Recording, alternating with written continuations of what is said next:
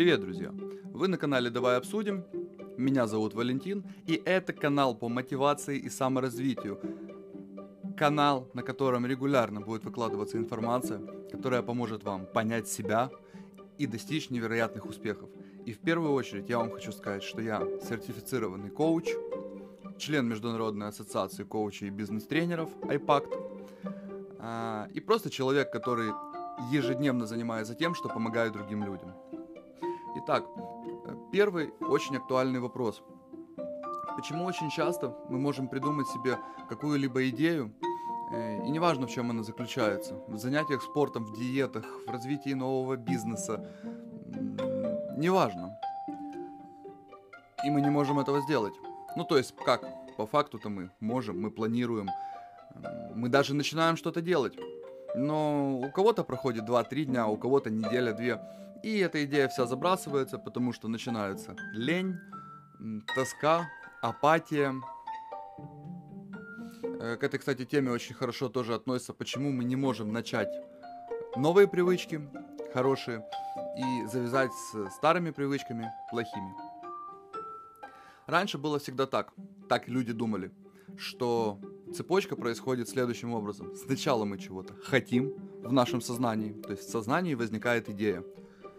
Затем эта идея транслируется в моторные отделы мозга, где возникает нервный импульс, который отправляется напрямую к мышцам, и мы начинаем это делать.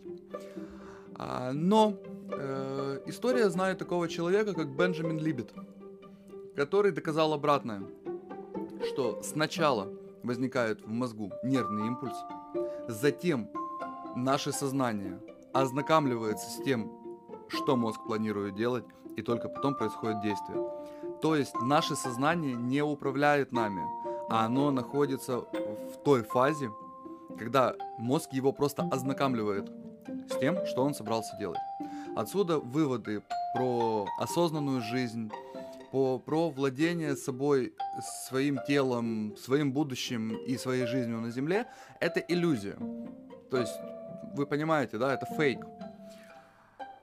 Потом, спустя время, после Бенджамина Либета, а точнее уже в 21 веке, с появлением аппарата МРТ, в Институте когнитивной психологии и нейрофизиологии Макса Планка в Лейпциге было доказано, что разрыв между нервным импульсом в мозгу и фактически самим ознакомлением сознания с тем, что мы будем делать, составляет целых 7 секунд. То есть вы представляете, а, у вас зачесался нос, и вы его чешете, а за 7 секунд до того, как он зачесался, мозг уже сгенерировал все.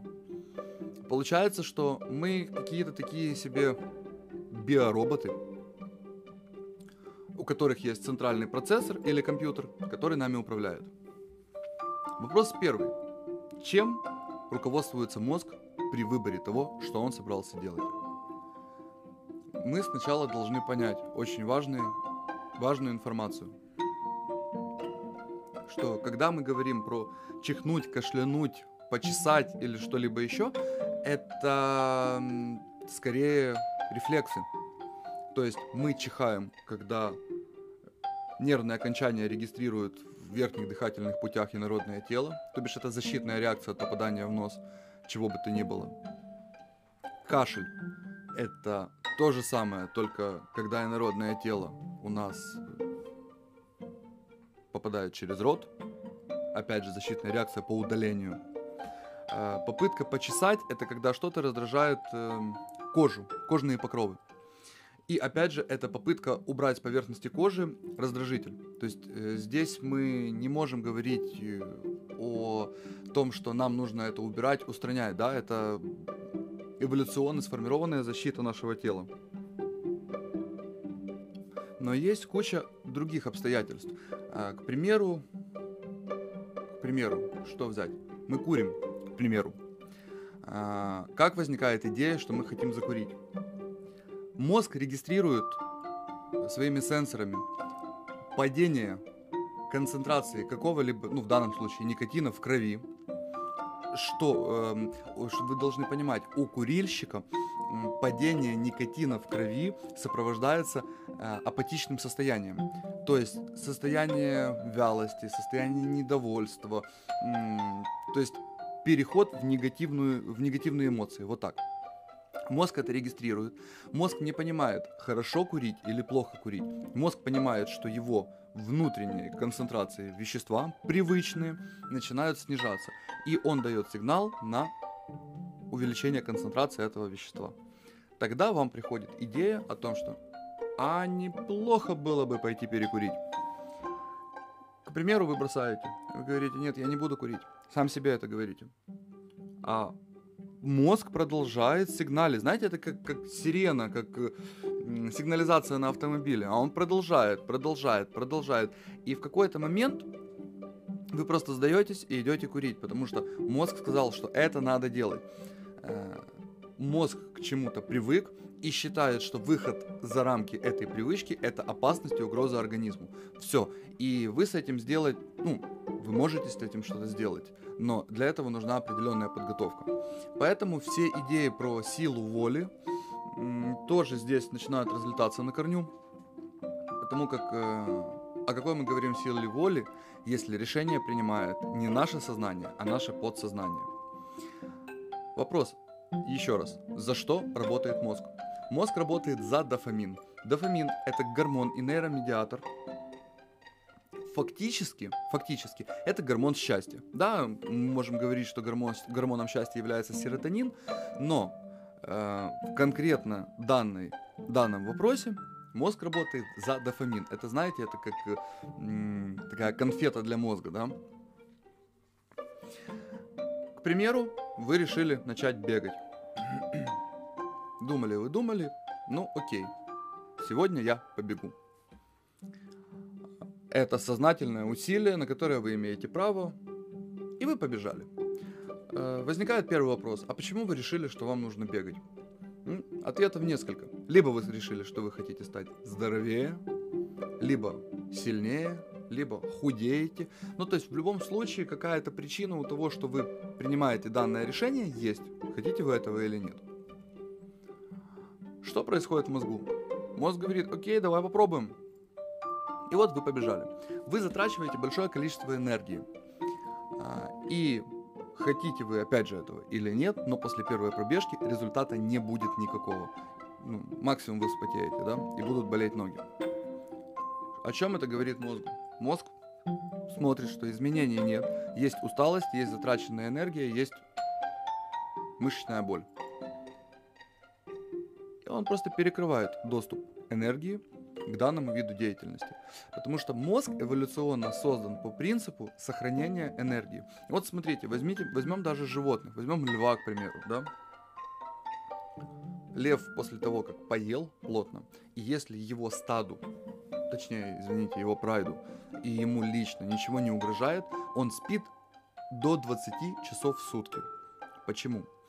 Потому что наша задача после того, как мы поели, сохранять энергию. Это у вас сейчас и у меня есть холодильник дома. А еще в каменном веке холодильника не было. И если вы будете без толку растрачивать энергию, вам ее может не хватить до следующего приема в пищи. Что непроизвольно приведет к гибели организма. Мозг будет сохранять энергию. Но я спешу вас успокоить. Возможность есть.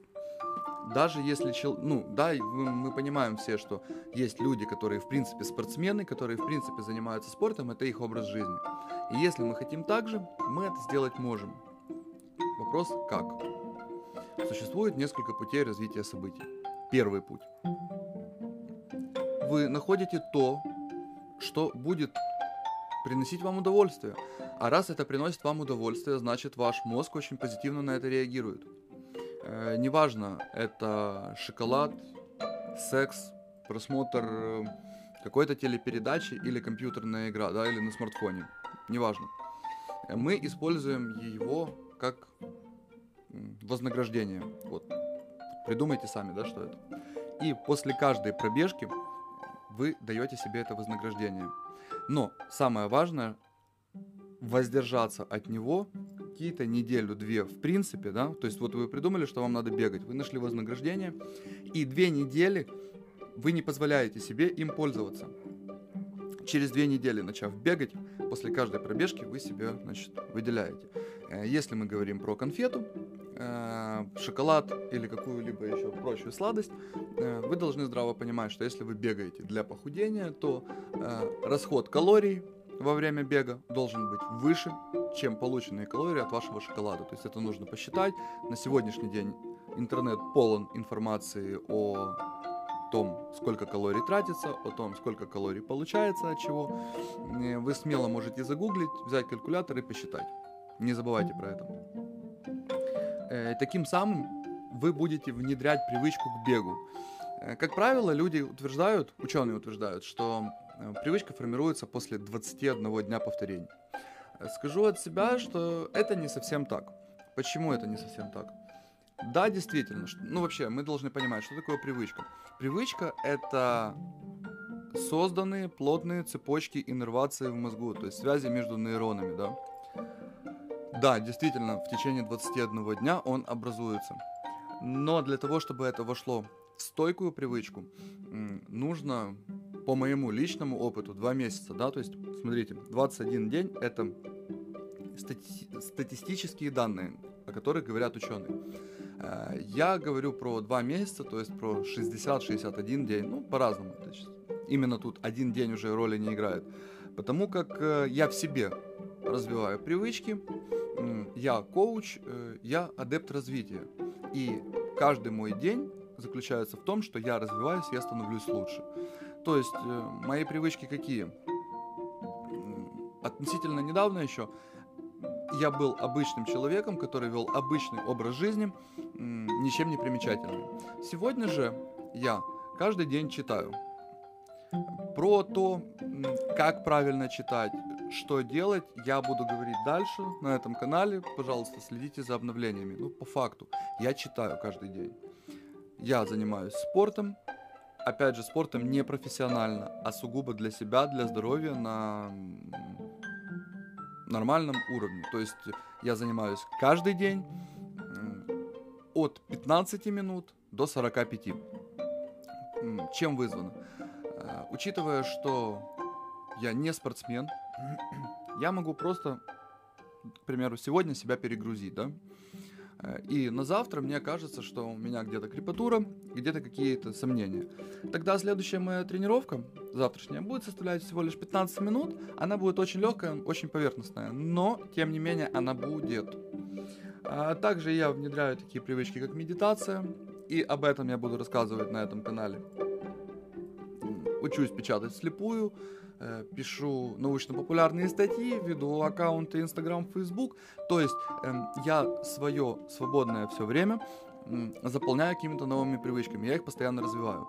И вот я вам хочу сказать, что после 21 дня со мной не происходит никакой ломки, если я не выполняю привычный за прошлый 21 день ритуал. А вот если я делаю это два месяца подряд, то я испытываю какую-то, да, нехватку чего-то, упадок настроения, легкую апатию. Поэтому вот именно вот эти ощущения мне говорят о том, что у меня выработалась привычка новая. Следующий вопрос. Как бороться со старыми привычками? Как правило, если мы говорим про привычку, вредные привычки, да, такие как курение, употребление алкоголя или привычка просыпать на работу, да, то есть не просыпаться вовремя, а, это привычки, которые убрать по факту не получится самостоятельно. Но, опять же, решение существует. Для этого создан этот канал. Мы можем эти привычки подменять другими привычками. То есть, к примеру, вы приходите с работы и, скажем, употребляете немного алкоголя, дабы расслабиться. Э, в этом ничего страшного криминального нет. И на самом деле, что на просторах СНГ так делают очень большой процент людей. А, точнее, если сказать, где-то порядка 30%. Что мы можем сделать? Смотрите, сама привычка употреблять алкоголь состоит не, сам, не только из алкоголя, а еще из ритуала. Точно так же, как курение. Это не только никотин, это еще и ритуал. А, начните менять ритуал. Начните вместо алкоголя употреблять, скажем, чай.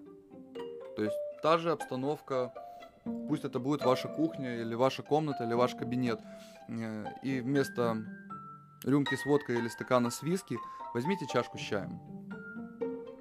Это будет редко, резкая нехватка. Но если вы будете параллельно с этим уменьшать дозу алкоголя, то в течение двух-трех месяцев вы выйдете из этой привычки полностью. И вы ее замените на более полезную, более приятную. Потому как если вы просто начнете уменьшать дозу алкоголя или перестанете употреблять алкоголь, вы опять же, смотрите, вы, во-первых, нарушаете ритуал, который сложенный на протяжении какого-то времени. Это дискомфорт. Плюс вы к этому понижаете химический состав в крови. Ну, в данном случае, да, уменьшаете концентрацию алкоголя в крови. Что организм сам по себе воспринимает как угрозу для него. То есть все изменения в химическом составе внутренней среды организма мозг воспринимает как угрозу и сигнализирует о том, что этого не хватает. Поэтому так сложно бросить вредные привычки. Поэтому находим, что мы хотим из себя убрать, подменяем ритуал, и уменьшаем концентрацию. Также со всем остальным. Друзья, задача сегодняшнего выпуска подкаста была хотя бы в том, чтобы ознакомить вас с тем, что у вас что-то в этой жизни не получается не потому, что у вас нет силы воли, или вы слабохарактерны, или еще что-либо. Э, так биологически обосновано, что сам человек осознанно не управляет своей жизнью. Но я вас спешу обрадовать. Это возможно. Возможно двумя методами. Первый метод. Э, метод осознанной жизни – это через концентрацию, через медитацию, через дыхательные практики. В дальнейшем я буду рассказывать об этом. А, и второй путь, вот вдумайтесь, вы живете, вы знаете, что вы живете правильно, хорошо, потому как вам комфортно начните вливать в себя информацию о том образе жизни, которого вы хотите. А, к примеру, вы хотите заниматься, вести ЗОЖ, да, здоровый образ жизни, с правильным питанием, с нагрузками, со спортом. А, начните вливать в себя эту информацию, то есть регулярно, час в день. Слушайте подкасты про ЗОЖ, читайте книги про ЗОЖ, смотрите передачи по телевизору про там здоровое питание, правильное питание, как считаете нужным, со временем ваш мозг начнет перестраиваться, потому что на регулярной основе в него поступает информация. Но такой путь э, будет занимать у вас у кого-то 2-3 месяца, а у кого-то до полугода. Извините, это реалии, но это есть. А методы более кардинальных, радикальных и быстрых э, успехов будут следующие мои подкасты. Если есть комментарии, пожалуйста, пишите. Если вам интересна какая-то тема, с удовольствием с вами ее обсужу. С вами сегодня был Валик на канале Давай обсудим. До скорых встреч.